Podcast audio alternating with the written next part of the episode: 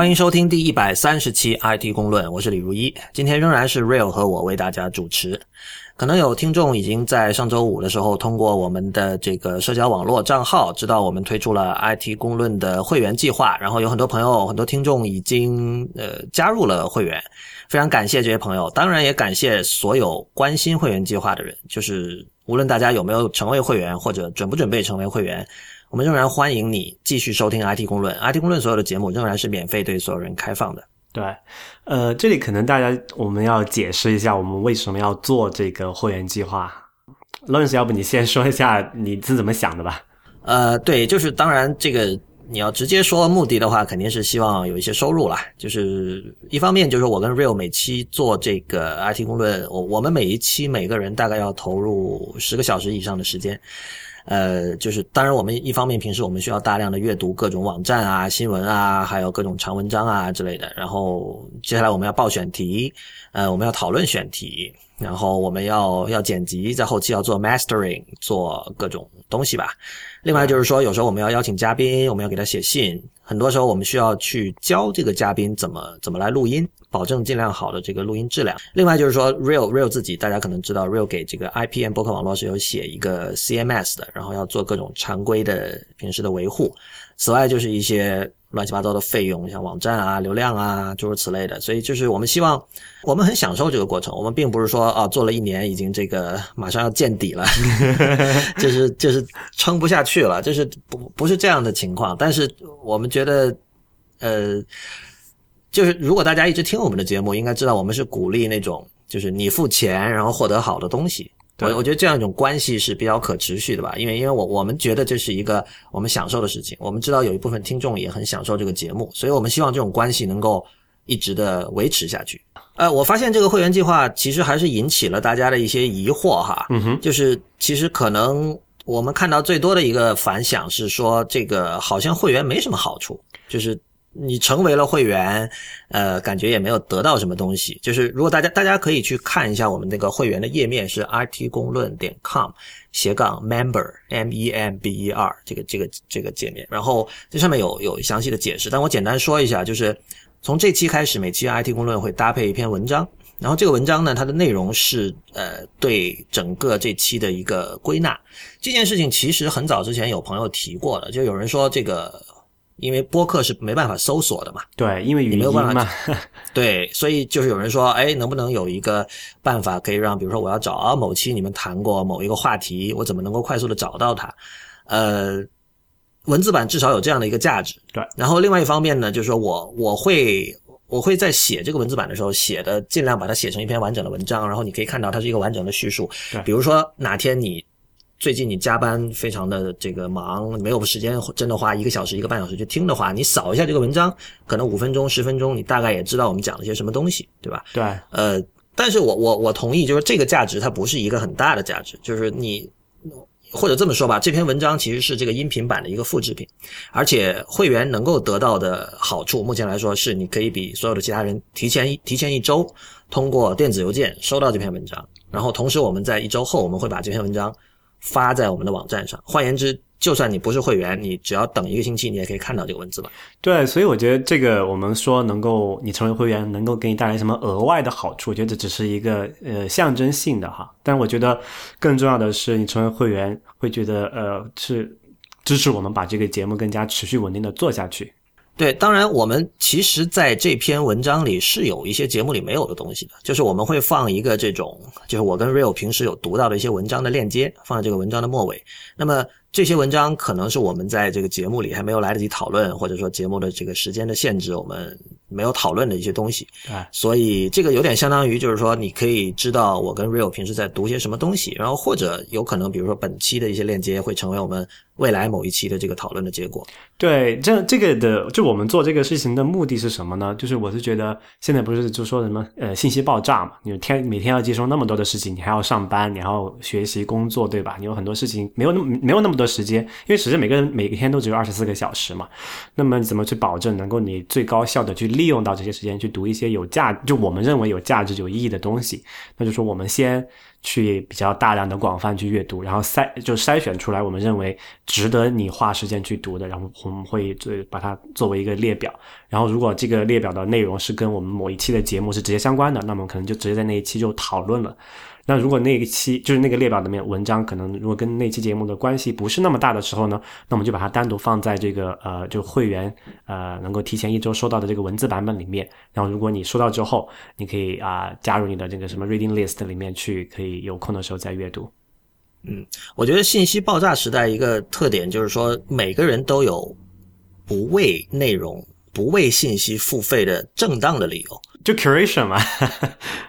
不，我我觉得这个这个其实很明显，我想大家都有体会。但我觉得这个理由其实就是说，呃，我不看你的，我可以看别的。就其实没有什么东西是非看不可的。对，所以所以我们就其实我跟 Real 我们没有，我们无意把 IT 公论的信息包装成一个什么样的方式卖给你。我们不是咨询公司，也不是什么独家信息的。不，就算是独家信息，你知道我们以前讨论过那个 The Information 嘛？它是四十美元一个月，然后当然它都是美国以前一些主流媒体的一些比较资深的记者出来做的，或许他确实能够采访到一些别人采访不到的人，对吧？但是 The Information，你你想 Information 做了差不多有一年了吧？嗯哼，真正有多少料是从他那里独家爆出来的呢？对。而且我觉得这个其实也跟我们那个就是刚才讲那个那个目的相反嘛，就是我们不是要给你提供更多的信息，我们是要想帮帮你，就我们的目的是提供给你更少的信息，但是这些信息是的信息是觉得我们值觉得呃值得的，值得你花时间去呃深度阅读去消化理解的。对，而且而且更重要的是，我觉得我认为哈，我认为就是。已经付费了的朋友们，还有就是，我觉得你们不是为了我们的信息付费的，因为我们的信息你是可以获得。或许比如说，呃，你读英文还是比读中文慢，或许你平时就没有那么多时间读，不管是中文还是英文的报道，你听我们说一说，可能这有一点点效率上的提高。但我觉得，我认为你不是为了这个效率来付钱，你付钱是为了维系我刚才一开始说的那种关系。对，就是我们很享受这个事情，你也你也享受这个事情，然后我们希望这种关系能够一直持续下去，对，是这样的一种状态。好吧，说了这么久，那个还要 说我们的这个会员的价格啊，我们费用是每个月三十块钱人民币。呃，Real 在 Real 在他的那个知乎的一个答案里有提到，就是说他他打了个比方，就是说如果你你的比方什么来着？喝咖啡就是就五三十，就是其实是五美元。先说一下，大大概是三十块七毛五的样子。然后如果你年付的话，我们有个八五折，就年付我们只收十个月的这个费用，就是三就是五十刀，然后大概是三百零七块五毛人民币的样子，但根据汇率有一点变化哈。啊，然后每个月三十块钱大概能做什么呢？就是我觉得吧，就大概能够在星巴克请我们喝喝一杯咖啡。对吧？然后看喝什么咖啡了，或者是一杯 espresso 加一块蛋糕，就差不多吧。就是对这个就是这么一个价钱。然后其实你现在出出去随便和朋友找一个什么茶馆，呃，坐来聊一下，可能人均也不消费也是三四十、四五十的样子吧。呃，然后我觉得，如果你认为每个月花呃三十块钱请我们喝杯咖啡，然后听我们闲聊啊，我们每个月有四。期多一点的节目吧，然后每期是两个小时，算下来可能有七八个小时的时间。然后你觉得每个小每个月花三十块钱请我们，呃，喝杯咖啡，然后听我们闲聊这七八个小时是值得的，那我们可以请你加入这个会员计划，我们表示非常感谢。对，或者或者你有有机会来到我跟 Real 所在的城市，真的请我们喝咖啡也是没有问题。对对对，或下次回国的时候，我们可以搞一个什么什么呃这个听众见面会啊之类的聚会活动。对。好吧，所以再次提醒大家，我们的会员页面是 it 公论点 com 斜杠 member，然后我们使用那个 Stripe 的这个支付，你可以用所有主流的信用卡以及支付宝来支付我们的这个费用。对，呃，不需要跳到任何其他页面去。对对对，再次感谢已经交了钱的会员以及所有关心 IT 公论会员计划的朋友，希望大家可以支持我跟 Real 一直把这个节目做下去。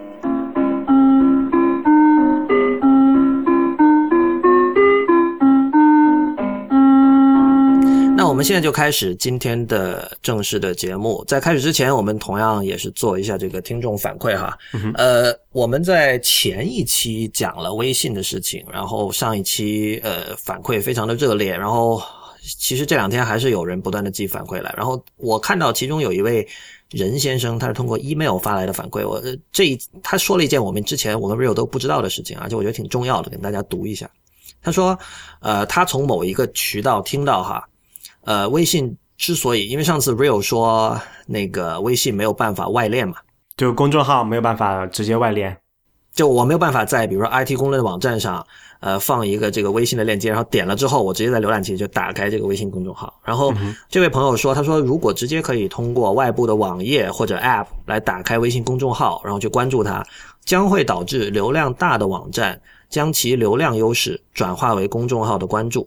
而微信是不鼓励大号的产生的，所以他们将关注的方式统一做成繁琐的刷二维码或者搜索名字之后才能够关注，这样可以让大家。拉回到同一起点。不过有趣的是，最近微信通过其开放平台开放了第三方通过 App 拉起公众号的接口。所以这不是自己打自己脸吗？没有他，我我觉得可以理解，就是他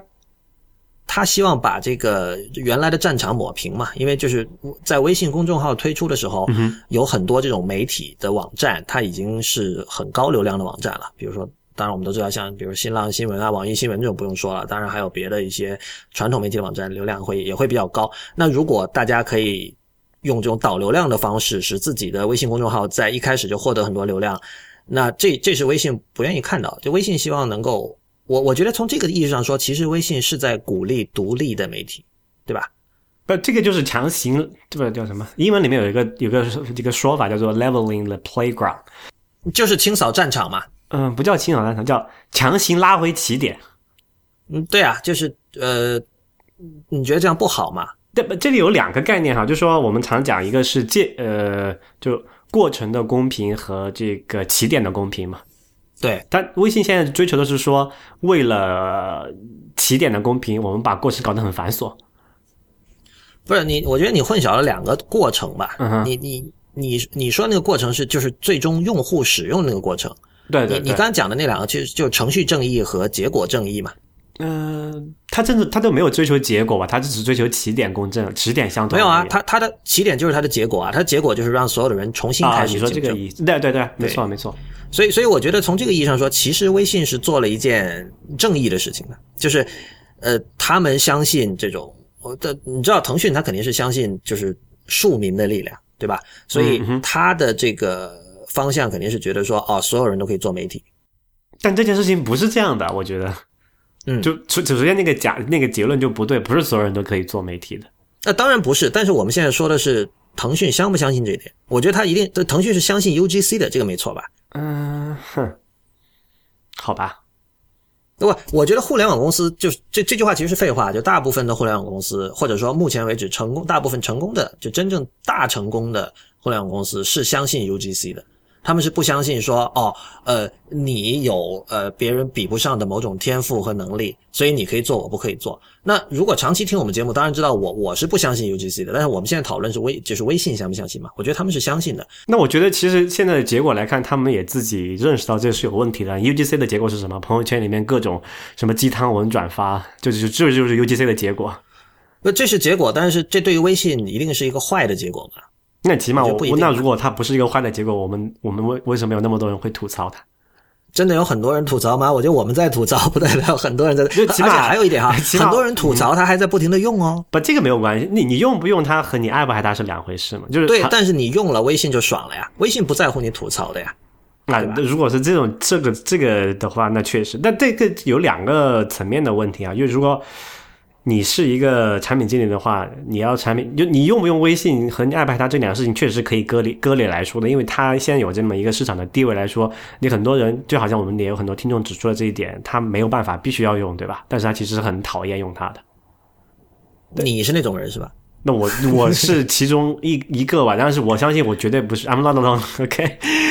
绝我绝对不是唯一的一个，你不是 alone，但是你是 minority，我觉得这个是确认的吧。呃，对，那你甚至可以说吐槽微信体验不好的人，包括我们的听众，还有包括其他呃有从持同样观点的人，在整个微信用户群里面的绝对比例是相当相当微乎其微的。那当然，不过另一方面，你觉不觉得哈？呃，至少有人在吐槽，但是 QQ 有很多人吐槽吗？我觉得要吐槽的人，现在已经不用了吧。啊 OK，对啊，对，我们我们说回说回微信的事情，就我觉得这位听众提到的那个，就是微信最近最近开放了那个，就是你可以，比如说你有个 App，你可以在 App 里加入那个微信推出的一套这个通讯的 SDK，然后用户可以在你的 App 里，比如点一个按钮，然后就跳到你的微信公众号。也就是说，你仍然不可以在网页上练微信公众号，但是你可以在 App 里练了。所以所以所以这又是出于什么目的？那我、呃我是一个假设，我是一个微博，为什么我不可以在通过这个呃接入这个这个 SDK，那把我的流量导到公众号上去，一样的可以啊？我我不知道微信是怎么想的，不过就是这个让我想到最近 Ben Evans 有篇文章，就是他他讲了那个解绑和捆绑的区别。就是他他首先观察到一点是说，那个美国的各种 App 现在都开始在在解绑嘛，就 Facebook 是最典型的。对，Facebook 最近他甚至把他那个 Groups 都单独做了一个 App，哎，叫什么就就叫就叫 Groups 还是叫 Facebook Groups？就是？OK，最早你看到是他是把那个他的那个 Messenger 嗯哼，私信的那个东西，把它单独做了一个 app，现在连 Groups 都是这样，所以那个那个 Groups 还挺怎么说啊？就是我一开始看到它的那个软件的说明的时候，他说你可以把一个 group 拉到桌面。我心想，我一直以为只有 Android 才能够做这样的事情。然后我进去看了之后，这个功能反正我我没有试成功，但是反正它通过某种某种某种手段，好像至少他他是说可以这么做的。反正就是这说差了啊，就是说嗯，美国现在经历着美国的 App 正在经历一个解绑的过程，然后中国其实是反过来的。就是什么都这个要做到一一个 App 里面，对吧？对，这个其实是 Real 你在前一期我们讨论微信的时候，你你的主要的一个抱怨的一个点，然后后来也有很多听众表示同意，就是说白了，就微信里什么都有。然后 Ben Evans 其实他是拿两个中国的 App 作为例子，一个是微信，还有一个是百度地图。嗯哼，然后他提到一点，就是说，呃，其实在，呃前移动互联网时代哈，我们的这个上网的这个行为一直是相当的稳定和怎么说啊停滞的，就是我们的我们和我们上网，我们就是用浏览器，对，一个浏览器打天下，我们干什么事情都是在浏览器里。但是移动互联网时代出现了之后，一般来说我们会觉得好像，呃，我们觉得浏览器是一个这个这遥远的西部，就是三不管地带，是吧？随便什么人都可以干任何事情，然后乱七八糟的，收费也没有一个好的这个简单的收费的渠道。然后我们觉得移动互联网出现了，iPhone 出现了，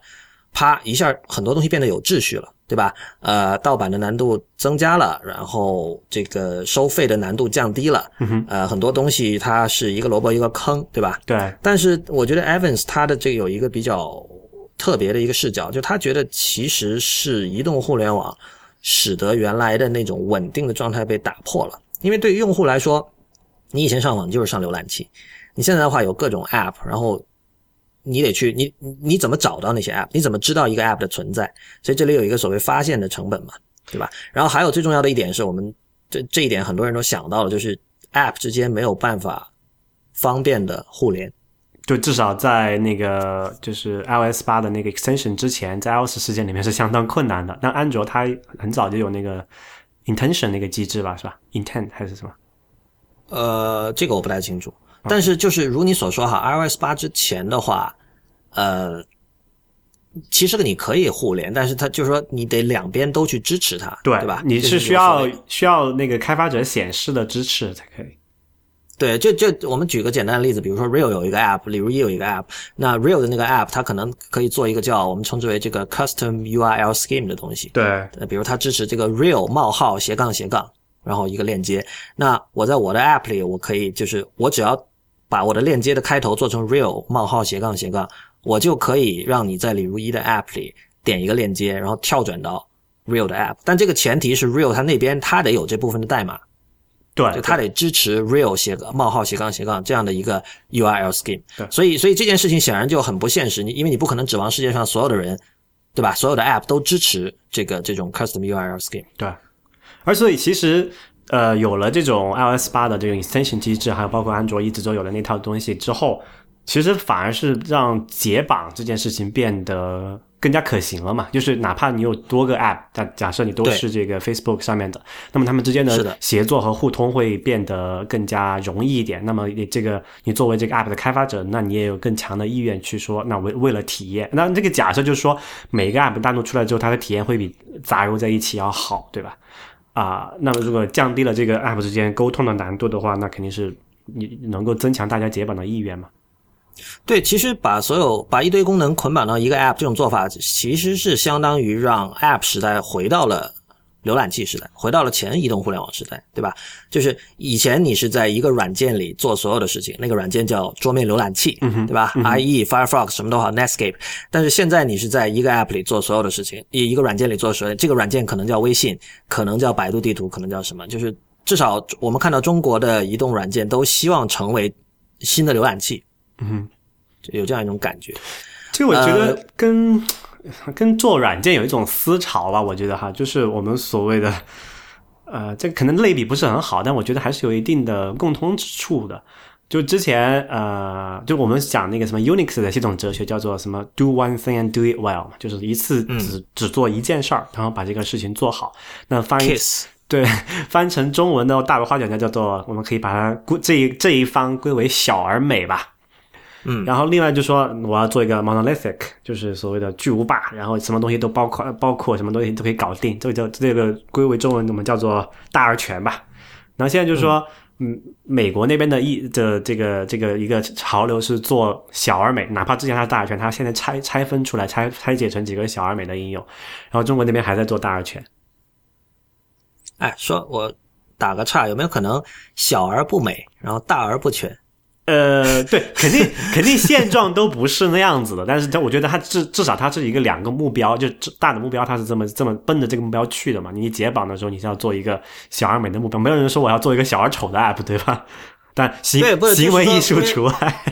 因为本来本来那个 bundle 和 unbundle 这个说法是中性的嘛，然后你改成小而美和大而全的时候，我就会想，我我马上就想，我说，哎，小的一定美嘛，嗯，那就小而精，小而专。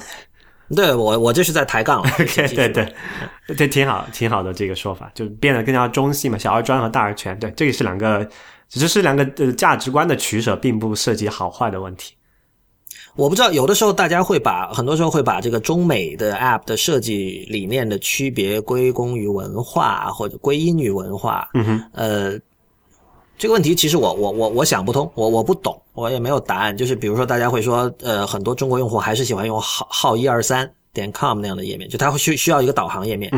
呃，他不习惯输入网址。当然，不习惯输入网址，这里确实有语言障碍的问题。就是我不管，就是正在听这个节目的朋友，你会觉得可能输入网址是一件多么稀松平常的事情。那对。呃，不可否认的是，这个网址并不是由汉字构成的。不，你得首先解释什么是 URL 的概念，对吧？这个就很难了。对对对。不过，不过，我觉得有一点，我觉得可能还是要要讨论一下的，就是大而全的不好的地方在哪？就大而全好和不好的地方在哪里？小而美好和不好的地方在哪里？呃，这个我觉得要要想清楚。就我能想，就我先说一下立场哈。这个什么，先说屁股决定脑袋，我先把屁股摆出来。这个。就我觉得小而专的是更好的一种结构，不管是从开发者的角度来讲，还是从用户的角角度来讲，呃，为什么我会有这种想法哈？就是大而全的对我来讲最难的问题就是它的可组合性很差。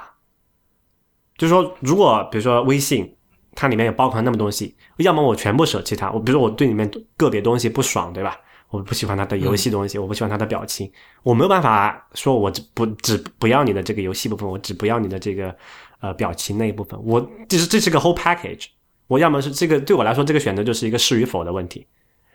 啊，但是如果你是小而专，如果你把它这个这个这个几个拆分解绑出来之后，那我可以选择啊，我只需要这个微信的通信的那一部分，我可能只需要这个朋友圈这一部分，那我不需要你给我推荐游戏，我不需要给你推荐这个这个什么表情符号那些乱七八糟的东西。就是说，呃，小而专的东西，它给用户的选择是更灵活的。然后从开发者的角度来讲，我觉得，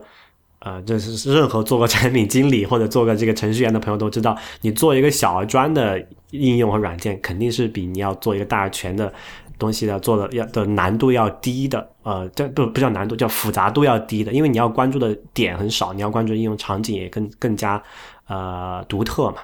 所以嗯我觉得从这两个来讲，我肯定是更加偏向于这个小而专的那种那种情景的。当然，大而全它有它的好处，就是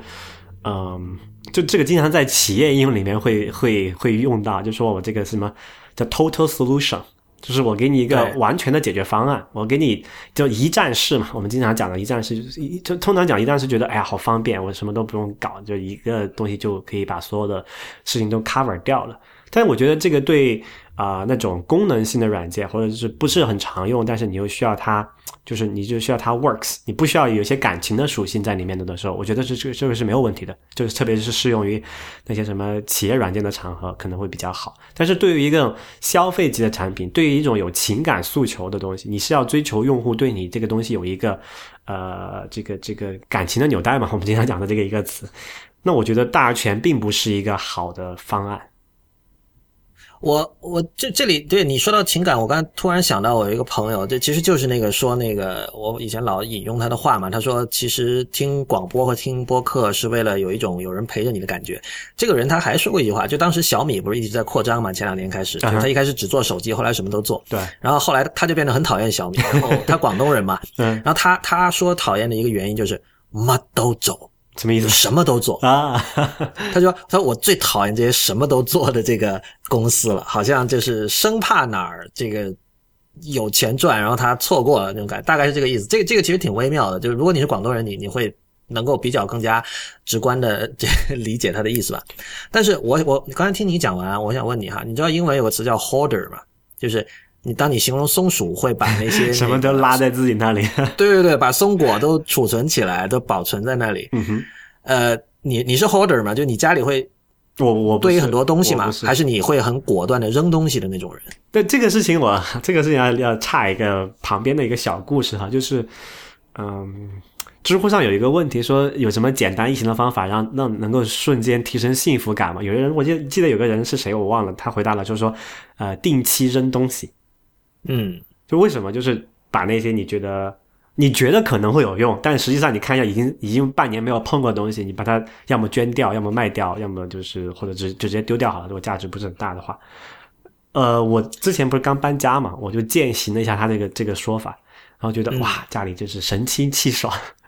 对我我前两天我也是看到一个有一个人的说法是说，那个你在家里准备一个纸箱，嗯然后呢，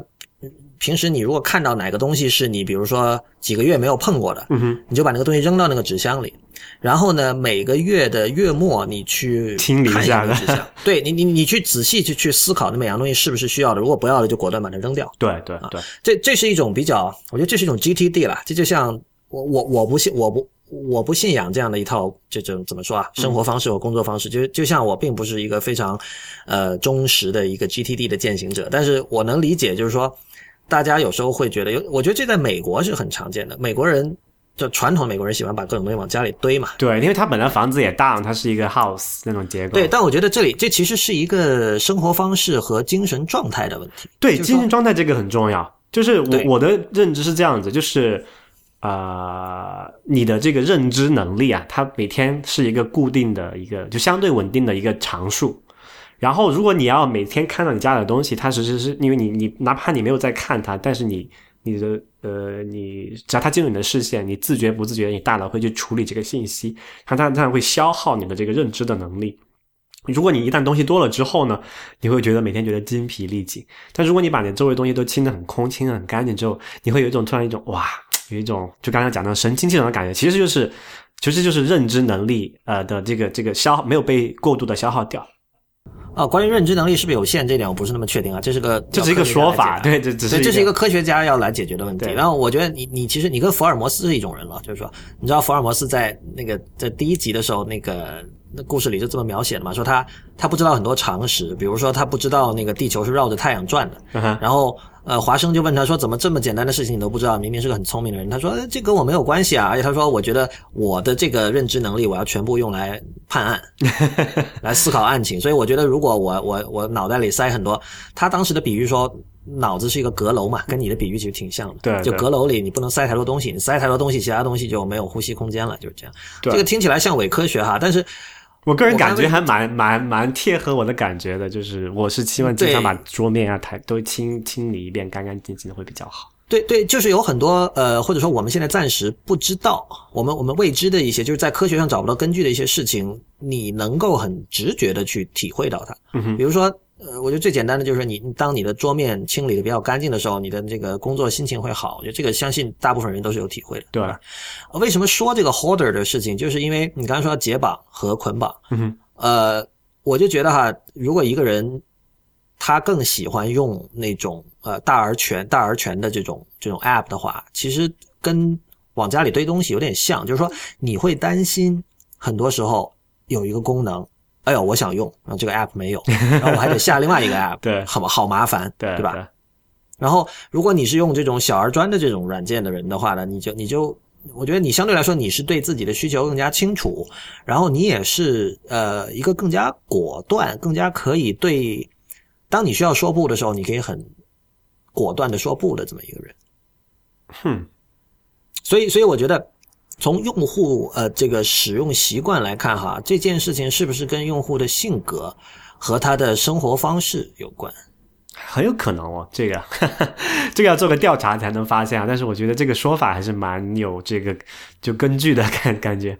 就是一直你要一直以来我们会说那个用户需求，用户需求，然后比如说我们说要符合中国用户的习惯，嗯哼，呃，我我这件事情我没有答案，但是我总是对这个说法是有一定怀疑的，就是说，呃，很多时候究竟是我们预先说知道了说哦中国用户有这样的习惯，嗯哼，还是说这些工具促使了中国用户产生这样的习惯？这个我不知道。不过下面我要说一个可能听起来相当政治不正确的东西哈。就这个跟会不会跟经济这个水平有关系啊、这个我要解释一下哈，才能把这个道理讲清楚。就为什么我们说有这个习惯会不舍得把东西丢掉，其实就是因为穷嘛。就是比如说，你看，哎，这个东西，这个杯子可能已经半年没用了，但是它还好好的，为什么要丢掉呢？就是，对，为什么要浪费，对吧？但是如果如果你觉得，如果你的收入水平达到了一个层，就是说我把家里全大部分东西丢掉，我再买一个，我也觉得无所谓的时候，你会有更更加好呢，就是更加不会去惦记那些东西。就是 hoarder 的心态可能会是根据从过去物资匮乏的时代那种累积过来的一种一种一种一种行为模式吧，我觉得。我我觉得这个解释，嗯，不是特别有效，因为就首先，我相信有很多这个中产阶级他也是 holder，对对对，这个这个肯定是肯定这样子，但这个只是就是说，这个之之前我也看过很多，这 holder 还有一个另外一个说法叫做呃 pack rat，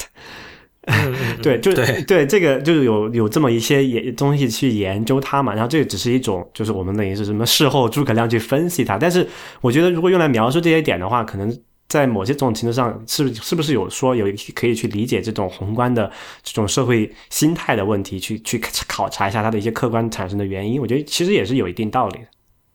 嗯，但是当然讲了，这个是相当可能这就是政治不正确的东西，但是只是提出来，大家可以自己去去去分析一下，就揣摩一下。我我不认为这个东西这个说法是全对，但我觉得它有一定的这个这个呃意义吧。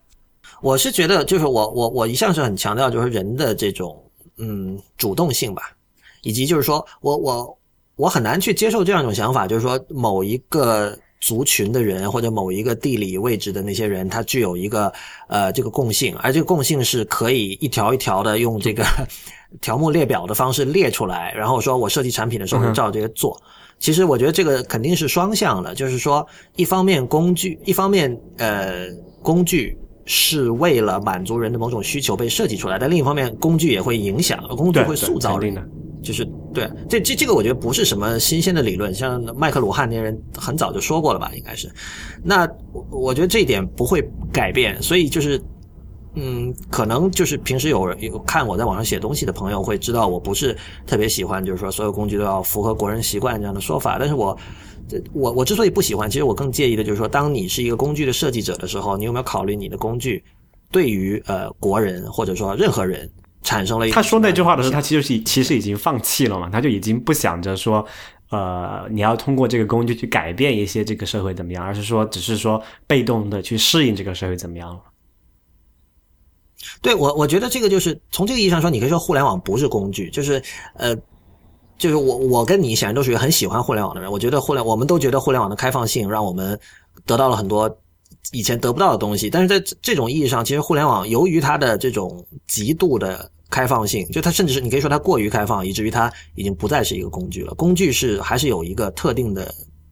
功用、特定的用途才能叫工具嘛？而互联网其实是一个是一个 kit，就是是让你来组建工具的这么的 meta meta 就对对 对。说到这个，其实那个可能最近很多人看到了一篇文章，是有一个叫 Dan Grover 的一个美国人，他以前在旧金山的，然后最近他搬到了广州，呃，也不知道什么原因，他文章里面有解释，他加入了微信团队，所以呢，他就写了一篇很长很详细、附了很多截图的文章来解释，就是他眼中看到的中国和美国的互联网产品在 UI 设计上的差别。然后，呃，我觉得这篇文章其实比较。就是他，他有很多那种观察，是一个，就你一看就是一个初来乍到的一个外国人，然后觉得你你可能觉得很 amusing，但是有有些东西，比如他提到像输入法那些事情，对于中国人来说太稀松平常了，也没有什么特别稀奇的吧。但但是我觉得有几个地方还值得聊一聊，就是首先他提到二维码，就是。他说：“这个就是美国那边，他问了几个朋友嘛，很多人说，哎呀，不知道这是干嘛的。有的人说，哎呀，扫了这个会不会让我手机有病毒啊？然后有有人说，这个东西是不是让我拍个照就行？你知道他去打开相机软件，他的美国朋友去拍那个二维码，然后拍完之后，他说，诶，怎么什么都没发生？这个不就是二维码最最要命的问题吗？就是说，就是所谓的这个扫一扫，你扫一扫，你用什么扫，对吧？就。”起码呃，iOS 上是没有默认的扫二维码的功能，不是不是系统级别就有的东西吧？你拿个手，你拿了那个呃系统香烟对着一个二维码，什么也不会发生。安卓上我不知道是怎么样子，这跟各家厂商有不太一样。对，就起码那个就是 Google 那个版本的，也是默认没有一个你把相机对着二维码就会发生什么东西的事情，对吧？它不是一个。但但是但是在 Android 上有一个很流行的 App，就有很流行的二维码 App，就像。几乎可能就是我不知道现在还是不是啊？曾几何时，所有的 Android 手机上面都会有那个 E E S File Explorer 还是什么，就相当于资源管理器那样的东西。OK，就是就是它有一个这种市场占有率非常高的二维码扫描软件。所以安卓上是有一个什么瑞士军刀的？嗯，也不是，就是是解了绑的瑞士军刀。OK，好，对我是觉得这他说到二维码这个事情啊，就是以前的知乎有一个问题，我当时我抖了一个机灵，就是。大家说那个什么，如果如果你的那个墓碑上要有一个二维码，然后你希望它扫出来之后是什么？我我就说这个已经是，我就说那个二维码扫出来应该是这样一句话，就已经是二零六零年了，你还在用愚蠢的二维码，就是这样。呃，我觉得二维码有一个问题是它被滥用的太厉害了，因为那个你知道，我最早我我不知道你哈，我最早听说的二维码的使用场景，可能它最早是在日本用的比较常见，就是比如你去公园里。然后那个树上面贴了一个二维码，然后你拿手，那是在 iPhone 没有出来的时代就有了啊。让你去拿手机去扫一下，你可以看到这个树的名称，还有它的各种这种信相关信息吧。我觉得这个很有用啊，因为很多人去公园里，我就是不认得这个树是什么。这个就是替代了那个以前那种名牌的作用嘛。对，而且这个很有用的原因是在于那个名牌上面的字往往是小到你看不清的。你后头要走很近，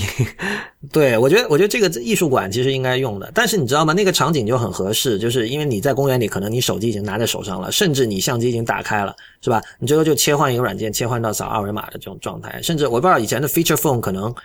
拍照和扫码是是同一个界面都有可能吧？呃，日本的这个手机行业，我们就是很外界很难猜测的。对，但但就是说那个场景是很很无缝的。但是你现在就是呃，我们看到很多中国的 App 使用二维码，它是一种很很别扭的一种状态。比如说，举个例子，你如果是你运营一个微信公众账号，你现在在每发一条信息之前之前，你都要拿你的手机去对着你的电脑屏幕扫一下。然后才能够发出去。当然，这个它的目的是为了就两步认证确认，对他，他为了确认你不是一个呃 spammer，你不是发垃圾邮件的人，你是个活人，对吧？嗯但是这个这个体验就很割裂，因为整个微信公众账号，你写文章、编辑、加图片什么，全都是在桌面电脑上进行的。对。然后在最后一步，你要去找到你的手机，来对着电脑拍一下，就是这个，我觉得不是一个好的体验。就这个是被用坏了。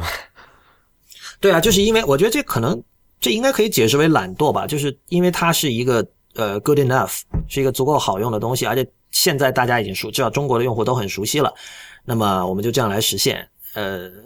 这个这个应该比账号和密码安全是吗？可以这么说？两步认证肯定要比单个的这个就就 two factor，它肯定是比单一 factor 的这种对呃认证方式更加安全嘛。不过，其实二维码这个，就其实你如果换一个角度，从产他们那个产品经理的角度来讲，其实也是没有办法的事情哈。就是，就二维码是一个叫做什么，就是最哇又要讲那个词哇又忘了。Common denominator 呃，最小最大最小最大公最小公倍数。还是最大公约数？呃，whatever，你们自己去想吧。就是这个东西是所有的这个手机都有，因为只要需要一个摄像头就可以了，对吧？而且不管对这个对像素要求都不高，你拿个什么前置摄像头，三十万像素都能搞定。就它是一个相当廉价，而且就是 universal 很普遍的方案。那如果你要说你要用这个体验好，那肯定是说，那如果你有这个什么 NFC，然后你电脑也支持啊，通过 NFC 判断一下你这个是不是在电脑旁边，你再再持续按一下键确认，这个方案肯定是更好的。不过它对这个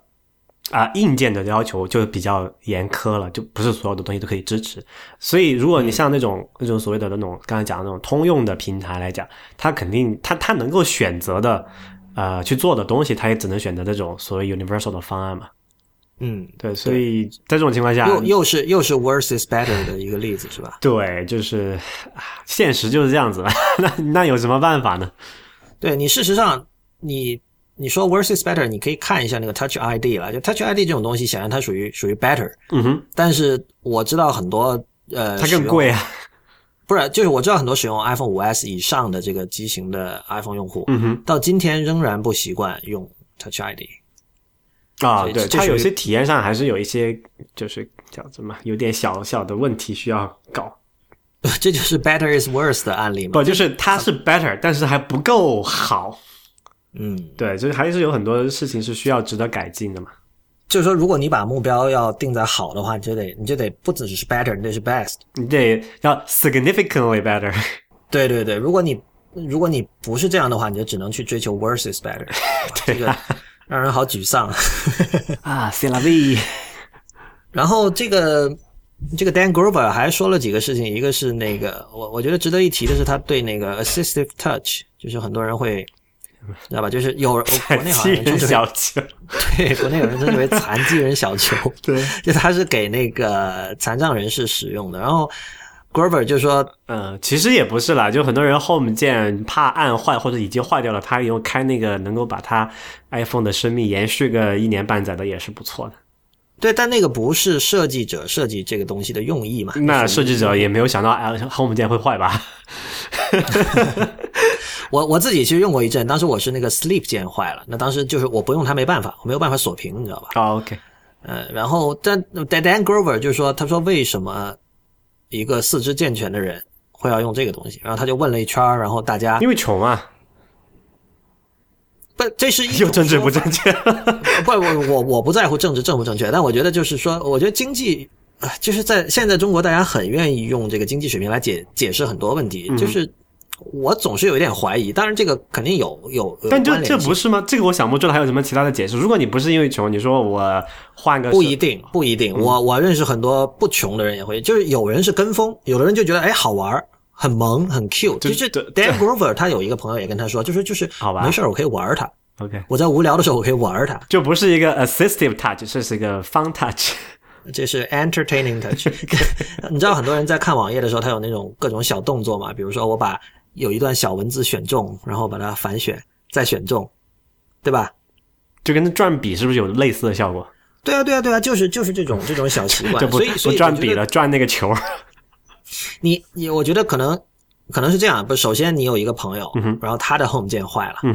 那么他不得不用这个，那这个很可能跟经济问题没有关系，对吧？你就算是就是比如说中产阶级，他也不一定说哦一个坏了我马上就买一个新的，对吧？但你还不是因为这个这个什么手机贵嘛？就哪怕我刚才这个穷那个只是开玩笑的，就是说你现在不管你怎么样，你买个新的 iPhone 六还是好几百刀，对于就只要你不是所谓那个地球上前百分之一的那些人，还是一个不小的开支，对吧？你不可能说我一个这个按钮坏了，我八针了，我再买个新的，这也不现实。所以肯定是有这种这种因素在里面。但是如果换个角度来讲，这个东西就五块钱了呢，你还会这样吗？呃，或者说换个角度来讲，就是你个 home 键换了，你跑去苹果店修，苹果他不收你换主板的钱，他收你个什么十块五十块五十块一百块的，你还会这么介意吗？呃，你说的有道理，但是我觉得你你解释不了一个事实，就是有很多 Home 键没坏的人也在用这个。他这不是怕坏吗？呃，对，这你这这你等于说你是在猜测他的想法了，这个就不不知道了。我我我认识的人啊、就为什么就但你说那种玩转笔，然后玩转转小球这种出于娱乐目的去开它的情况除外哈，但是我其他我见过的应用场景都是要么是怕，要么是已经坏了，要么是怕它坏，然后这两个都可以用这个这个硬件成本呃，包括购置和维修成本高来解释嘛。嗯，我觉得这个解释太方便了，不过暂时就接受它。不过这个小球还有一个笑话啊，嗯啊、那其实对这个小球，呃，这小球有什么不好呢？就是它占地方嘛，特别是以前在那个三点五寸 iPhone 四或者以前机型的时候，它就是那个球还是蛮大的。非常占地方。对，然后现在不是有那个六加了嘛？现在就说那反正我屏幕够大，空间够多，没事儿就开一个，啊有什么有空间就是这么任性的，对对对，那这个挺好玩的一件事情。总之这个 Grover 这篇文章，我觉得大家有兴趣可以去看一下，就是嗯哼他好像在在各处传的还挺广的，就是可以。就是如果你对美国和中国任何一方的那个 App 的 UI 的这种设计差别有兴趣，或者说暂时还不太了解的话，这篇文章应该可以给你一个呃一个私人的一个一套一套观点吧，就是这样。对，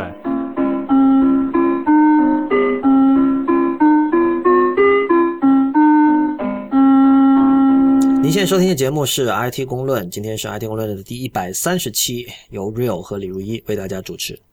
有几个小新闻 啊、可以过一下。呃，有一个报道是说 Google 的，这其实跟国内用户没什么关系啊，但是可以讲，因为跟苹果有点关系。就是苹果在美国的教育市场上的销，就 iPad 的销量是在第三季度的时候是低于 Chromebooks。Chromebook 是什么东西呢？就是一个 Google 做的上网本，然后它只能用 Google 的，就是它整个流操作系统就是一个浏览器。然后它现在是卖给这个美国的那些学校，什么小学啊、中学这种作为什么上就是教育本教育电脑的话，它的销量是现在是超过在第三季度的时候超过 iPad 啊，这个事情就跟我们之前提到的那个 iPad 的销量降低，还有在这个受众的接受上的一个问题哈。我不知道，你我不知道你怎么觉得，就是他们一个说法就是说，你给做正事儿用，你还是得需要一个键盘。然后你知道我们我们之前也吐槽过，那个 iPad 搭配键盘的体验是蛮糟糕的。我觉得正事儿需要键盘，这个对于你我来说毫无疑问，这个没有没有什么讨论的必要了。嗯呃，但我我我看到这个新闻，我想到的是，其实呃，教育市场对电脑的需求是非常的怎么说无差别，非常就是 commoditize，对吧？这不光是 commodity，它是越便宜越好。对，而且而且它它不需要，它没有什么特定的需求，它就是需要一个能上网的电脑，然后剩下就是越便宜越好，对吧？对，而且他们这个呃管理上来讲，他用这种纯浏览器的方式来管理，就就对学校的这个管理者来讲是更加容易的，因为你你要管理就只是几个服务器和这个网页而已嘛。然后如果你发 iPad 给小学生的话，你可能得担心一下什么权限啊，每个 app 安装一些控制还是挺麻烦的。然后他从这个角度讲，他说这个这个学校的采购者也倾向于。说采用这种 Chromebook，而且它更便宜嘛，因为它最便宜的两百块，两百美元就可以买得到了。然后你这个 iPad 最便宜怎么也得三百五啊，三几百块钱的。对，这这让我想到之前 Ben Evans 贴过一个那个漫画嘛，就是他说有一个人说，哇，他说现在装软件比以前容易了好多哎，整个过程非常的流畅。他说如果能够再流畅一点就好了，能不能做到让大家都不用装软件？然后我比如我买来一个电脑或者一个什么设备，天下所有软件在上面已经装好了，我拿来就直接用就可以，我也不需要什么升级什么的。然后他想了一会儿说，咦，我刚刚重新发明了网页，就就其实，在网页上一直都是这样的。对对，就是网页是一个什么，每次访问都重新安装一遍的 App Store。对，嗯，所以 Chromebook 就是就是这样的一种状态。然后我觉得，呃，iPad 想打教育市场有一点就是这里我觉得有运气成分，有机缘成分，有时代精神成分吧。就是可能当年就八十年代 Mac 刚刚出现的时候，让教育市场以及这种专业用户非常的兴奋，然后。他们可能觉得，哦，现在你看，我们已经启动了下一次的这种计算设备的革命了，对吧？那么 iPad 是不是也能够重写那个辉煌？但是这样的逻辑本来就是不存在的，对吧？你没有办法说之前发生过的那样的故事在今天一定会发生，而事实上我们现在看到的就是 iPad，你找不到一个，无论是在教育市场还是在任何市场，有一个非它不可的这样的一种一种。用户需求的存在，对。不过说到这一点哈，我觉得中美这方面差别还是蛮大的。就是你看美国，它很多这种小学都开始给学生提供就人手一台嘛，基本上这个概念。一一台什么？一台 iPad，不管是 iPad 也好，就平板电脑还是这个笔记本也好，它有很多学校在计算设备。对对，它有这么一个说，就就是因为这个确实，如果你在美国去过一下的话，你生活中今现在来可以很负责任的讲，就绝大部分的事情是离不开网络来做了嘛。那么，你作为一个呃下一代的这个社会的人，你培养培养的时候，你肯定要先教他们去用那些东西，这个是我觉得是还没有问题的。不过，中国在这方面，特别在中小学这个阶段，好像抓的还不太够吧。嗯，这个完全不懂了。对我，我有这种印象，但是现在可能也，因为我我们自己也不是那个 年龄段的人，也不在那个市场上里面，这个就是很很很很好奇的一点。不过，Chromebook 因为 Google 在中国已经测，就是没办法再运营了嘛。那这个产品其实在中国已经没有什么没有什么概念，好像。嗯，没有听说，就包括也没有在中国卖吧？是吗？就是 Chromebook，对，呃，联想有做，但我不确定它在中国市场有上，应该没有，因为你 Chrome Chromebook 它要绑定 Google 的服务才可以用嘛，但中国又用不了，所以肯定是没有的。不过这个事情我觉得倒是一个契机吧，这种东西在中国这种市场上，如果有人来做，会是谁？这个难道没有让你想起以前的上网本的风潮吗？这大概零五零但是这个上网本，它只是把这个。东西做便宜，但体验还是蛮糟糕的。但 Chromebook 我不知道你没有用过，我之前是有用过，呃，就在在 Google 总部的店那个总部，他们那里有有个有个体验的地方可以玩一下。然后之前在我包括在卖场里面有去玩了一下，我觉得整个蛮体验还是蛮不错的。就对于我想，特别是像呃没有墙的问题的美国人民日常的使用，它就是真的就是在用网页而已，真的完全可以完全够用了。你。我觉得首先卖场的体验不算不算，那肯定做准吧。我没有很长时间的去用过它，因为我就我个人是没办法在上面用那种主力设备的，因为有很多这种特殊的需求啊，然后没有没有办法通过一个网页来满足。但是我觉得对于你你程序员肯定就不管你们了，对对，肯定不管你们程序员是就是其他人的话，其实主要是写 email，然后呃文档那 Google Docs 啦，然后就是看视频。对对对，这至于它整个体验怎么样，我觉得其实是跟比如说你开了十几个 tab 之后会不会很卡呀？啊，硬件是吧？跟这些是有关。对，还有比如说那个电池续航力啊，这些这些问题，这些问题就你非得是至少用个一两个星期才能够发现的。电池续航力这方面还他们那个你看一看网上的测评，他们这这些都还做的不错，但是这性能是比较糟糕了，因为便宜嘛。是吧？对，但是我觉得这个场景是一个挺好的。就我想到，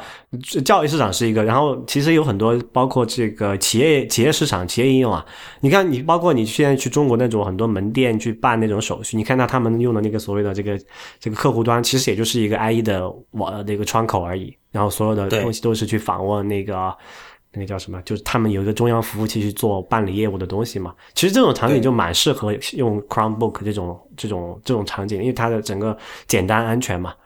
啊，但是中国因为因为 Google Google 走了，没有人做这件事情。那国内的厂商我还不知道有谁有这个能力或者有这个意愿去做这件事情。对，然后 Mozilla 要出一些动作了。Mozilla 中国叫中文叫什么？智谋智智谋谋智，对吧？谋智谋智网络，然后他们说要做一个 iOS 上面的 Firefox 浏览器，很多人第一反应可能是啊，原来还没有的。对这个事情，其实是要解释一下为什么这个是一个大事儿哈，就是呃，苹果在 iOS 上面的政策是说，你可以做浏览器啊，就是你可以做第三方浏览器，但是你必须要用这个 WebKit 这个浏览器的引擎。然后 Firefox 它是有自己的一套浏览器叫做 Jekyll，那它没有办法在 iOS 上面用。那么也又，也就是因此，这个谋智 Mozilla 从二零零七年 iPhone 发布到现在都没有能够进到这个 iOS 这个平台上面去的。但它有那个桌面版啊，那个是另外一回事儿。所以它现在是决定妥协，然后使用 WebKit，然后再做一个等于说。专门的换掉内核的一个版本给 iOS 用。对他那个人的这个这个人叫什么？Is Lucas Black？他说：“We need to be where our users are。”就是我们得去用用户在哪里，我们得去哪里，对吧？那就他那这个潜台词就是用户在 iOS 上面去，我们没有办法在 iOS 上面触及到我们用户，那我们得改变这一点。我想问一下你，你作为一个或者说你作为半个前端开发者，你对于 Firefox 这个浏览器整体，不管是桌面还是移动，你你你是什么态度？现在它没有移动吧？移动安卓上我没用过，然后它自己有出一个跟它跟中兴合作了一个叫做 Firefox Phone，然后跑的是 Firefox OS。就是其实跟 Chromebook 那个意思差不多，就是把一个浏览器整个作为呃操作系统。对，呃，但是不是我就说整体，包括比如说桌面的不好。比如说你你现在做一个页面的时候，你你会不会你你在多大的程度上你会考虑对 Firefox 的支持？我现在基本已经不测试 Firefox 了。OK。好吧，当然这个跟我做的事情有关系啊。我做一些，比如说一些东西是，呃，我可以很清楚的知道用户里面不会有很多流那个这个什么呃 Firefox 用户的。比如说这讲一个，如果你是目标市场是移动市场，那你可以直接忽略 Firefox，因为移动市场上 iOS 的只能用 WebKit。然后安安卓上虽然也有，但是大部分人还是用这个 Chrome 啊或 Chromium 那种基于 WebKit 浏览器居多。所以你做移动开发的时候，测试的时候，你真的是可以忘掉 Firefox 存在这件事情。但是，但是真正纯移动的产品，我觉得是不多的。嗯，就你除非你是，但但是除非你是做一个 App，你 Native，然后一切东西，比如说你你是 Path，那可能对啊。对对，但是接下来我讲另外一份 另外一件事情，就是 Firefox 的标准兼容做的还不错，就是起码比 IE 要好。然后导致一个什么结果呢？就是你针对 WebKit 写的一个网站或者是这个网页应用，只要你不用太古怪的呃 WebKit only 的东西的话，它有十有八九的情况下，它在 Firefox 上还是能正常显示、正常使用的。OK，所以其实你也不需要特别的去兼容它，就是注意一些小细节就好了。然后测试的时候可能再用那个 Firefox 再跑一下，大体上还能通。你你其实是作为前端的，你是相当乐于用各种 cutting edge 的东西的。因为昨天我 帮人处理一个很老的 MacBook Air，我意识到，因为它那装的是十点六嘛，OS Ten，在十点六上面的 Safari 里，呃，IPN 点 LI 这个网站的那些原型图标是没有办法正确显示的。十点六的 Safari 是几啊？呃，五点几，那那那没办法，他那个时候还不支持那个，他是要加前缀的。哎，我我有前缀吗？我忘了。对，不是，就是说，我相信现在还是有人在用十点六，不管多少，我没有没有看过数字哈。嗯哼。但就是说，你你如果是一个，就就是敢于用，你那是一种怎么比较新的 CSS 的技术，对吧？应该是吧？我觉得，就是对。我相信我们的听众里面用 cutting edge 技术的，应该还是多数吧？我觉得。对，这这个这个是了，我觉得就我并不是在说你做这样的决策是不对的，但是就是说，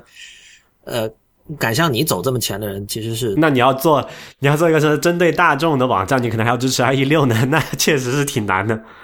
不是，就就哪怕不说 IE 六这么古老的东西，但就大部分的前端是没有你这样的奢侈的。对对对，小众嘛，我们。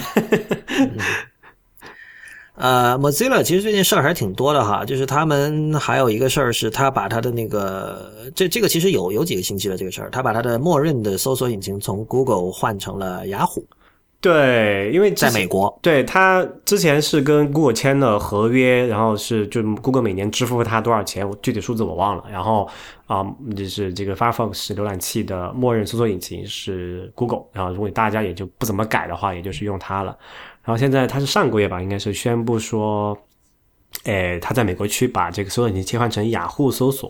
啊，但雅虎搜索后台现在是那个微软的那个 Bing 的搜索引擎在驱动的哈，嗯啊，这个就这个这这个待会儿再说啊，但这个事情还是蛮有意思的啊。为此，但我们如果你听到这么一个消息，那那你你是不是想，是不是 Google 不给钱了，对吧？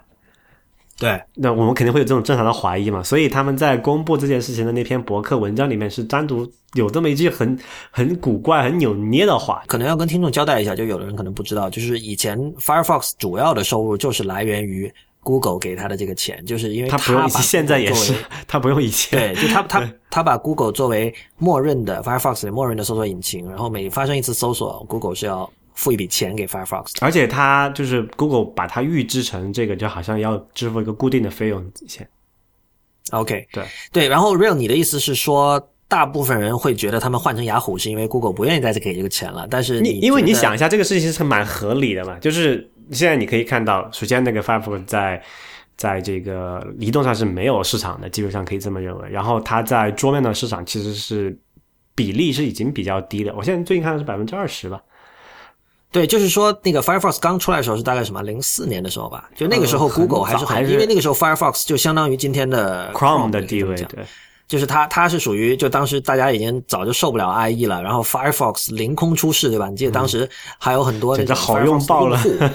对，很多用户是自自己就众众筹啊，零四年的众筹啊，他们花钱买下了一整版的那个《纽约时报》的广告，然后说我们叫是我们要这个 Take Back the Web，然后这就是一个 Firefox 的一个 logo，所以当时 Firefox 不仅是这个是扮演着这个红脸，然后同时它的产品质量也确实是对，好用的。主流产品，也就是 IE 要好得多。对所以那个时候 Google 那时候 Google 跟今天还是完全两回事嘛，就他很看重这个渠道，就是所以他愿意付这个钱。但是在今天确实，你知道 Chrome 现在这么强，对吧？他要推广他自己大把渠道。对啊，现在我看到最新数字，Chrome 已经是半壁江山了嘛，就是浏览器市场里面，这这个这个是呃，应该是北美的数字啊。国内那大家因为知道一些原因不是这样子，但是精神仍在 啊、那那就是说，如果在这给定这种市场环境下，那比如说你作为一个旁观者，你可能想，哎，Google 它有那么强、那么好的浏览器，那干嘛还要付钱给这个 Firefox 这么这么小众的一个东西，对吧？其实也不小众，百分之二十呢。呃，但长远来看，它肯定还是不太好的。不过，反正他们就为了打消这个我们的这种顾疑虑哈，他在那个发布这件事情的博客文章里面说了这么一句话。他讲到的前这个这个这个语境是说，他们说这个跟过的合约到期了，要重新谈，然后他们就看了周围一圈有些哪些选项，他说是 In the end, each of the partnership options available to us had strong improved economic terms，就说他现在他当时在要要重新谈的时候，他有好几个选项，比如说肯定 Google 有也有给他给出一个价，然后这个雅虎给他出一个价，可能别家还给他出了一个什么价，他们看了一下，都都比以前要好。但是在这种情况下，他们才选择的这个啊、雅虎的这个聆听，这个意思就是说，哎，我们不是因为 Google 不给钱或者怎么样，然后我们没被逼无奈，呃被逼无奈才选择这个雅虎哈，我们是自己呃独立自主 选择的这个雅虎。但我觉得可以可以假定一点，就是说他就雅虎给的钱更多嘛。嗯，我猜是吧？因为他后面还扯了一堆什么什么什么 strategy 啊，什么之类的屁。对，因为因为因为雅虎现在肯定是需要这样一个呃一个一个一个入口或者说一个渠道去推他们的东西。对对对，那么你除了 Firefox，其实对于雅虎来说没什么别的可以选，Chrome 肯定不会给你用，对吧？那是 Google 的产业。然后 Safari 这种以苹果的脾性，估计也很难很难去谈，所以估计它也谈不下来吧，那个量级不一样了，我觉得要的钱的量级可能不一样是啊、所以这里面就是还是挺好玩的一件事情。就是中间的一些意味哈，大家可能要自己去看了这个那篇他的那篇博文之后才去揣测一下。但是我觉得，我猜是我是不太看好这个谋智的长远的一个道路的，因为他的一些最近几年的一些求突破的尝试，看起来都是非常难以成功的。刚刚讲的那个 Firefox OS，它跟中兴合作那个 Firefox Phone 啊，那东西都不是太靠谱。哎，但你从一开始看哈，Firefox 它就是它一开始主打的牌是开源嘛，然后是这个安全啊、或者品质啊，还有这种可扩展性啊，就一度你知道有很多这种 Firefox plugin 的爱好者嘛，对，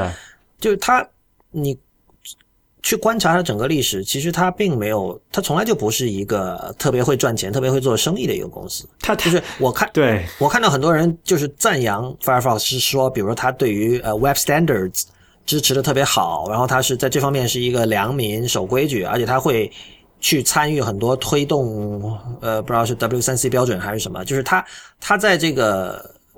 网页网络就是 HTML 的这个这个基础设施这方面，嗯哼，它做了很多贡献。嗯哼，但是你我你甚至可以说，当时 Google 的横空出世是有一定的运气成分，这个是 Firefox 撞大运了，刚好有这么一件事情，使得他们可以这个常年在这么多年里来，每年有这个几千万的这样的收入，让他这个支持下去，是吧？对啊，对啊，就是这样子的。其实啊，这件事情就是 Firefox 要做 iOS 版这个评价，那个 John Gruber 他有一个很好的评就评价，就是说。他说，Firefox 就谋智的人是其实是从来都没有意识到为什么 Firefox 是能够打败 IE 的，就是他们总是认为，呃，不，就他们就这个这个是这个是这引述的是 Gruber 的话，就是说他们觉得是不是这个 Firefox 的理想主义更好，开源什么又不要钱，然后又是啊又支持这种各种的这种这种标准化。但这、它、这、它、这其实这些不是主要原因，最主要原因就是因为它是一个更好的产品，就是它比 IE 是一个更好的产品。但是其实到 Chrome 出现之后，这件事情就已经不是那样子了。就是包括你讲，因为 Chrome 也是开源的，当然 Chromium 是开源的，就是 Chrome 的一些大部分的底层技术也是开源的。当然 Chrome 它有一些跟 Google 服务相关的东西，它是闭源的。然后 Chrome 也是不要钱的。然后 Chrome 也对，但这个区别就在于，我觉得在在 marketing 上，你知道 Chrome 一开始出来，它是说快啊，你知道吧？一个是快，一个是它的那个每一个 tab 是一个单独的线程，它是有这些实际的东西。它它没有打情怀牌，但是 Firefox 的话，很多人以为它打的是情怀牌，但是这是我觉得我理解 Gruber 那句话的意思，就是说情怀从来从来都不是一个卖点，对吧？对，从来情怀从来没有办法。让你的产品成功，就是说我我们真的想的话，就当初二零零四年左右，我们为什么放弃？我们为什么开始用 Firefox？是因为其他浏览器太差了，嗯哼，而 Firefox 比他们要好得多，是这样的一个原因。对对，到今天为止，这这件事情已经不是这样子，就是有比 Firefox 好得多的浏览器存在了嘛？对，而且他们也都是免费的，对对，而且而且某某智打情怀牌，经常是搬起石头砸自己的脚。啊，这件事情最集、最核心、最集中的体验就是前几年的那个，就是那个视频的格式的问题。这件事情我在 Apple First 上有一篇一个系列文章解释，就是在 HTML5 标准的制定的过程中，要制定一个这个网络视频的一个标准。当时就是有几个选择嘛，一个是就是就我们现在所说的 H 点二六四这个标准，这个是一个工业标准，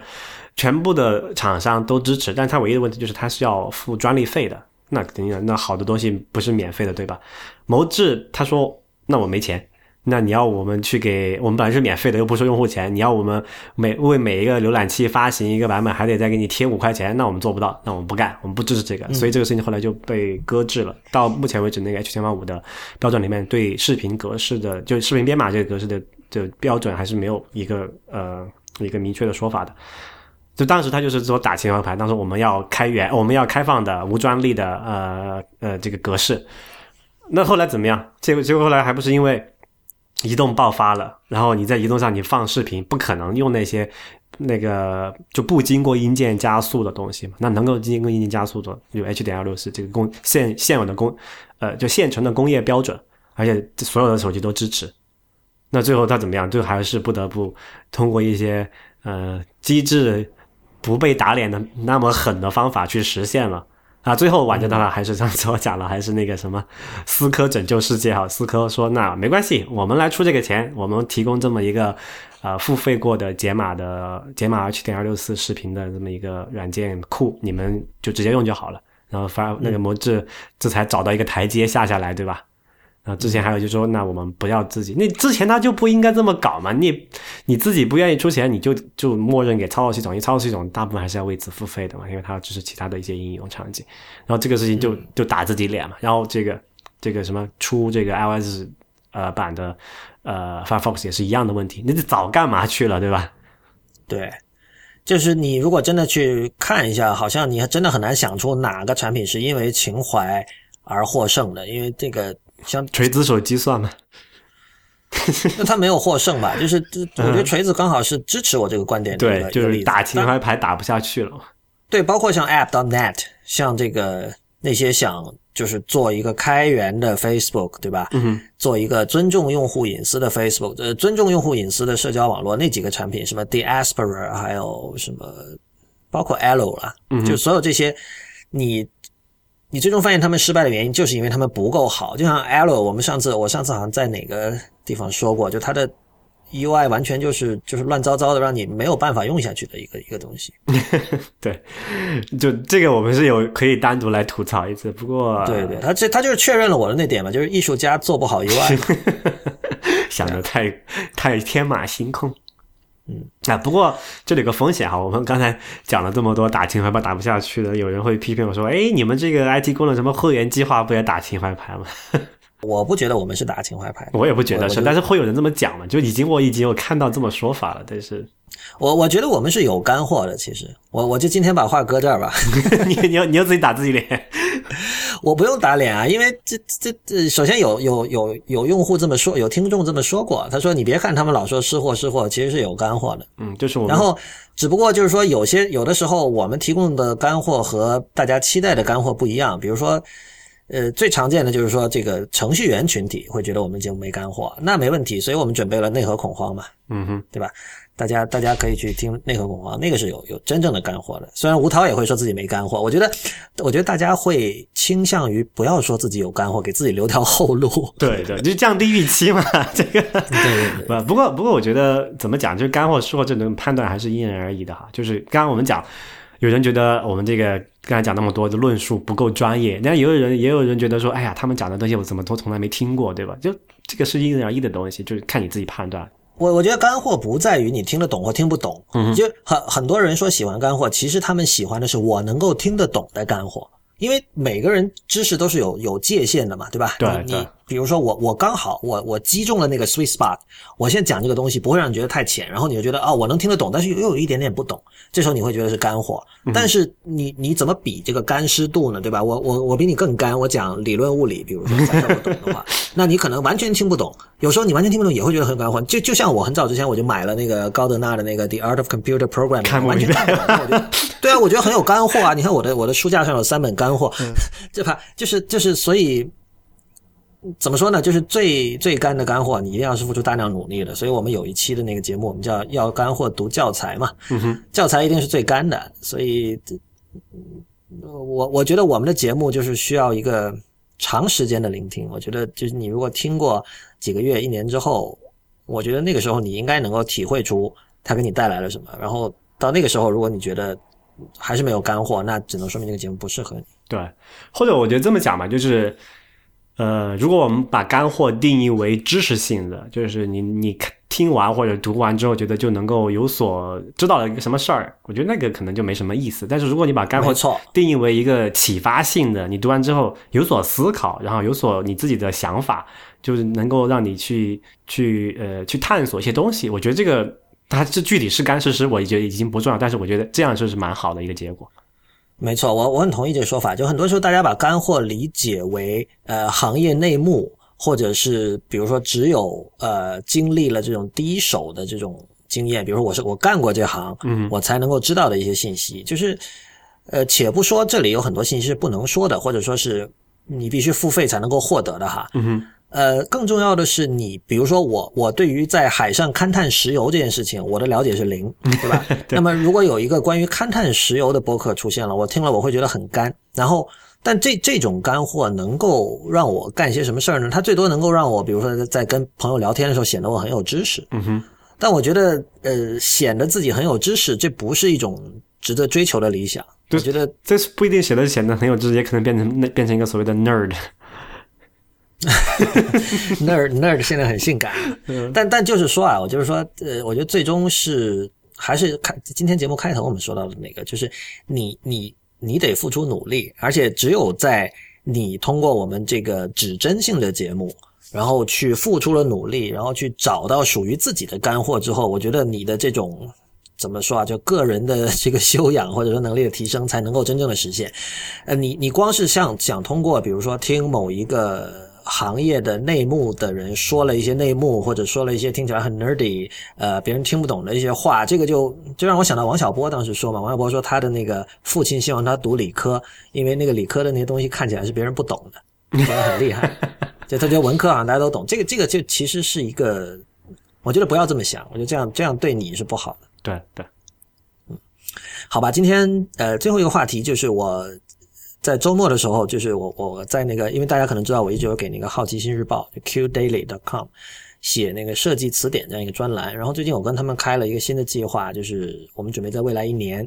呃，做一套这种关于游戏的策划。我觉得这件事情我们值得说一下，就是呃，我们的长期的听众应该注意到，IT 公论在。呃，我们现在也播了一年嘛，然后在这个后半年，其实游戏的内容是有增加的。嗯哼，我们有请过吴涛和这个 CB Vivi 王小光来跟我们专门的谈游戏，然后同时我跟那个 Real 我们也聊到了很多游戏，比如说，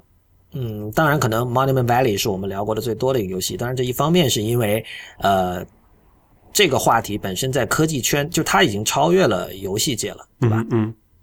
然后它它超越了游戏界，成为一个呃科技圈共同关心的一个一个事情，包括它的这个新出的关卡的定价问题啊，诸如此类的。对，那就这种这种溢出性，其实是就溢出是说你那个水满出来了，漫到了别的领域哈。就这种溢出性是我们做这个《好奇心日报》游戏专版的一个一个目的，就是我周末我的一篇就是这个相当于是这个游戏专版的一个开篇词。他们贴出来了，然后这这这篇开篇词它有为游戏证明的意思，但是我觉得，呃，我主要的目的还不是在于呃试图说服谁说这个玩游戏不是一种呃跟吸大麻一样的事情，它不是一种这个家长需要视之为这个什么洪水猛兽这样的东西，当然这是其中之一了。嗯，但我觉得更重要的是强调一种就英文叫 inclusiveness，就包容性。你知道，呃。之前有 GamerGate 这种事情，这个这个很多人也都也都关注了。那 GamerGate 我觉得告诉我们的，向我们说明的一件事情，就是游戏界一点都不 inclusive。这这反映在什么？反映在就是说，我们目前看到的大部分，或者说相当多的关于游戏的报道和讨论，里面有大量的黑话。对，Real，我不知道你有没有感觉，就是很多时候你会发现，你要进入一个游戏的一个新的领域，或者是你有一段时间没有玩游戏，你现在再来回头看这些报道，跟不上了的。看不懂，因为他们有很多，比如说奇怪的缩写，嗯，或者说，就比如他们不会把游戏的名字好好的给你写出来，就这么简单的一件事情，对吧？对，啊，什么 L O L 各种拼，然后还有各种一就是变种啊，乱七八糟的。对，就是这，我能我能理解这种做法的，它背后的目的就是说，就我们是一个 community，对对吧？我们有我们自己的一套一套语言习惯或者什么，对。但是，但是我觉得比较遗憾的就是，或者说，呃，阻止更多的人加入这个 community，不管不管这些人本身有没有这样的目的哈，就是说，当然，我觉得我我肯定，如果我是一个喜欢游戏的人，那么我肯定希望更多的人能够来玩。呃，阻止这件事情发生的，恰恰是这种黑化的流行。对吧？所以，所以在我们的这个游戏专版里，我们是希望我们所有的文章，我们少用黑话，用用用正常人听得懂的话，用人话来写。而且我们会强调正确的拼写，我们会遵守一个有具有专业性的媒体所需要遵循的一切的东西。我们会有自己的 style guide，什么话能说，什么话不能说，对吧？嗯，所以，所以你们这个是要做什么？就是 demystifying games。我觉得不是，呃。呃，这个事情怎么说呢？就首先，比如说对于现成的玩家社群哈，嗯它不需要 demystification，因为它本身游戏对他来说就不是什么谜团，对吧？这是他们每天接触的东西。嗯，呃，你可以说对于所有其他的人是有这种 demystifying 的这种这种目的在，因为我在那文章里其实有一点就是说，呃，我想把游戏当成一种媒介和一种可阅读的文本来看待，因为你知道，就是说，呃。我们如果把它当媒介来看待的话，那么游戏、电影、呃、戏剧、广播、小说、书，对吧？这些都是一样的东西。那么我们可以看到，比如知识、知识群、知识社群，这帮人通常是不玩游戏的。那其中，呃，可能有有的人是没有兴趣，但是还有一部分人他是想玩的，没有时间。为什么？因为就是我们知道媒介之间。他对你的时间的占用是独占性的嘛？就你你花了一小时读书，你这一小时就没有办法读游戏。那么，知识阶层它本身已经是书这种媒介的一个重度消费者了。嗯哼。正如一个 gamer，他可能每天会花至少两个小时在游戏上。那么一个一个呃知识阶层的人，可能他每天本来就会花至少两个小时在读书上。那他一天只有那么多时间，他没有办法再去玩游戏。但是我觉得这背后可能还有一点，就是说会不会是他们对于游戏本身有一种刻板印象的想象？就是我，我跟很多就是这个怎么说啊？呃，知识阶层人聊天的时候，他们都会说，觉得这个没有什么好玩的，觉得这个东西不适合我。你知道，知识阶层有一个问题，就是他们希望自己在消费媒介的时候，一定要学到点什么。这个跟我们刚才说的干货、湿货有点关系哈。嗯哼，就是我看完一本书，我会产生一种我学到了东西的感觉。这个时候有时候是这这个感觉有时候是幻觉，但我们今天先不说这个。嗯，但至少他会有这样的感觉，他会觉得时间获得了有效的利用。但是他看玩一个游戏之后，他会觉得这时间浪费掉了。那当然，当然，我觉得有相当多的游戏确实是有，确实你会觉得你时间浪费掉了。但是有一个重。有一个重要的事情就是 QQ 农场 对，有有很多各种各样的游戏，然后有些游戏它是会让你产生精神上的 uplifting 的感觉的，就是它跟你比如说看了一出好的电影或者读了一本好的小说之后那种感受是非常非常类似的。说到这个 real，我知道你最近玩那个 Portal 嘛，嗯哼，你你你玩完这个游戏，你的感受，你你有觉得时间被浪费掉了吗？没没有，我觉得那个游戏就首先它设计的挺精巧，而且它里面的它整个这个场景和这个设置，还有它的那个游戏的主题背后的所蕴含的哲学，我觉得是蛮有意思的，就是启发了你去想一些其他的一些事情，比如说就那个就跟那个什么 AI 人工智能和人的关系是一个比较大的主题在那里嘛。所以所以你会觉得你玩完这个游戏之后学到了点什么吗？嗯，我我我我我没有抱着这种目的去玩，所以我也没有太大的太深的这种感触。不过，但是我觉得，就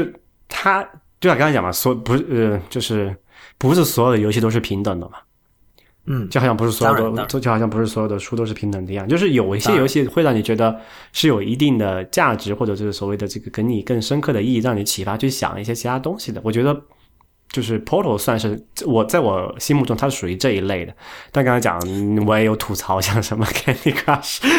QQ 农场那一类，就是属于那种呃，you know，对，我觉得恰恰你刚才说那个不是游戏，不是所有游戏都是平等，那很重要。就是这这件事情说明了，第一是游戏这个种类的这个繁多，第二就是它具有了一种可审美性。嗯哼，就就你像我们，比如说我们有有 Taylor Swift，我们有很主流的乐队，我们有有有有 Eagles，有各种有 Beatles，、但是也有各种地下音乐，对吧？对啊，那么本身你就像就像有的时候，比如你找找这个男朋友、女朋友，你会先考虑一下他是听什么的，嗯是吧？他跟自己的听觉口味是不是一致？那么以后我们其实可以问的问题是，他玩什么游戏？什么？你玩 Candy Crush 绝交？你不要老黑 Candy Crush 啊！这个呃举个例子 Candy Crush 我听说是很难很难的，我后面我只是举个例子嘛，还不那个什么 Farm Villa，你现在已经没有了嘛？但是只有一个这个例子可以想得起来能够举的。最近其实有一个例子叫那个这一个小鸡过马路的那个叫什么 Crossy Road，嗯，就是它也是那种我我我玩了两天就会删掉的那种游戏吧。嗯哼嗯哼，对，就大家肯定明白 real 的例子，呃，real 的意思啦，就是就是你玩什么定义了你自己。对这个这个有时候你会觉得不公平，就是因为人的口味可以是很宽泛的，但是你看我我我也听 Taylor Swift 的嘛，对，啊，对啊，对啊。对，但很多时候你你通过，就像你去朋友家观察他的书架，你可以对他有一个基本的判断一样。你你去问他你听什么音乐，你有个基本的判断。对，呃，我觉得当我们开始正视游戏的时候，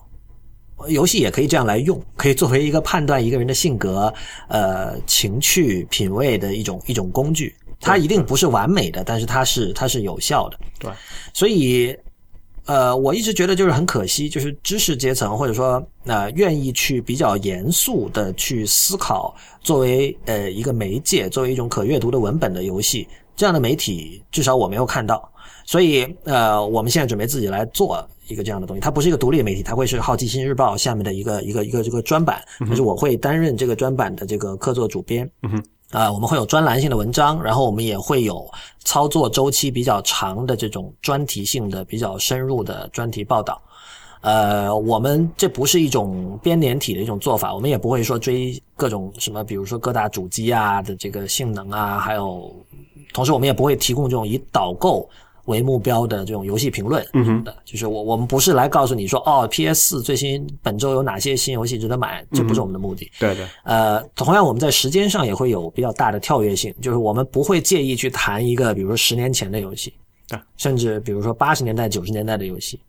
呃，事实上，这个游戏的保存和归档，就是 archive，这这个本身就是一个很值得去你还得翻出那个。时候的主机来才才玩得了了嘛？没有，对对对，最近那个之前我在 Twitter 上发过，就是有一个 Kickstarter 的项目，是九十年代有一位呃女性的游戏开发者，她做了三款，就是当时是以那种 多媒体 CD-ROM 这个词，今天听起来好老啊，但在当年是非常潮的哦，用多媒体 CD-ROM 的方式做了三款游戏，然后。当时她是作为那种，就是她她完全是女性视角嘛，就是女性是主角，而且所有的这种趣味和这种 approach 都是以一个女性。中心的这样一个角度在思考的，嗯哼，呃，那几款游戏最近那个有一个叫 Rhizome 的一个组织，试图把它以这种 web base 的方式把它重现出来。那这样的话，就是你得你得找那个前端和开发者、设计师得去做嘛，对吧？对对。所以呢，他就在他希望在 Kickstarter 上能够筹到两万美元，如果筹到的话，就会去做这件事情。我觉得这种工作就很重要啊，就是说，它这这也是游戏跟其他媒介一个很大的区别。你比如说音乐的话。六十年代、五十年代的音乐，今天你都可以买到 CD，你可以下载到 MP 三，对吧？但是游戏的话，你今天想找一个 PS 二游戏，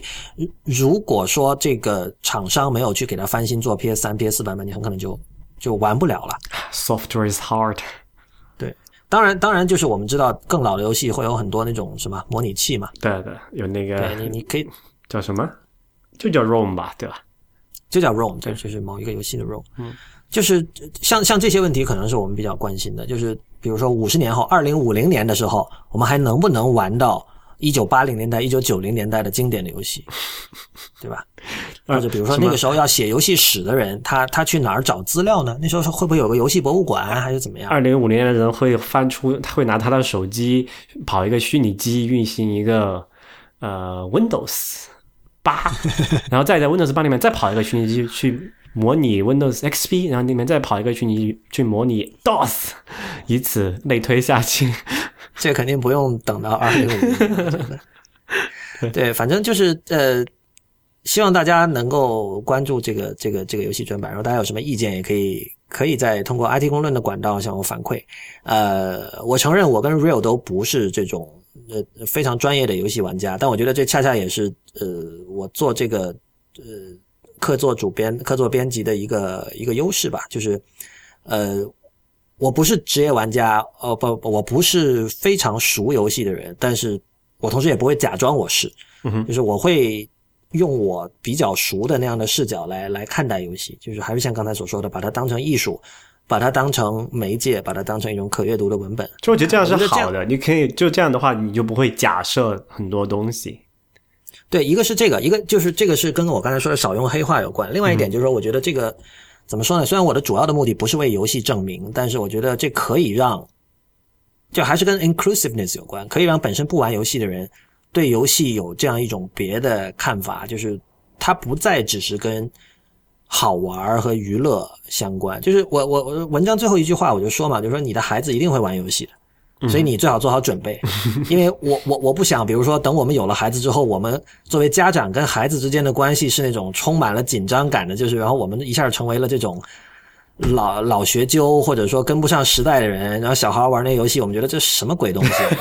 你们赶快去学习好不好？多看看书好不好？没事玩什么游戏啊？就是现在游戏已经不是这样了，很多时候游戏能够带给你的小孩的情感体验以及嗯，包括在知识上的这种。扩张，嗯，是，这是我们必须正视的一件事情。对，所以就这样，我们今天讲什么寓教于乐嘛。所以说以后你要，所以真的是要关心下一代怎么样，你可以想一下，能不能发现一些那种有娱乐意义的，不是像 Candy Crush 的这种 游戏去去给你的小孩玩，对吧？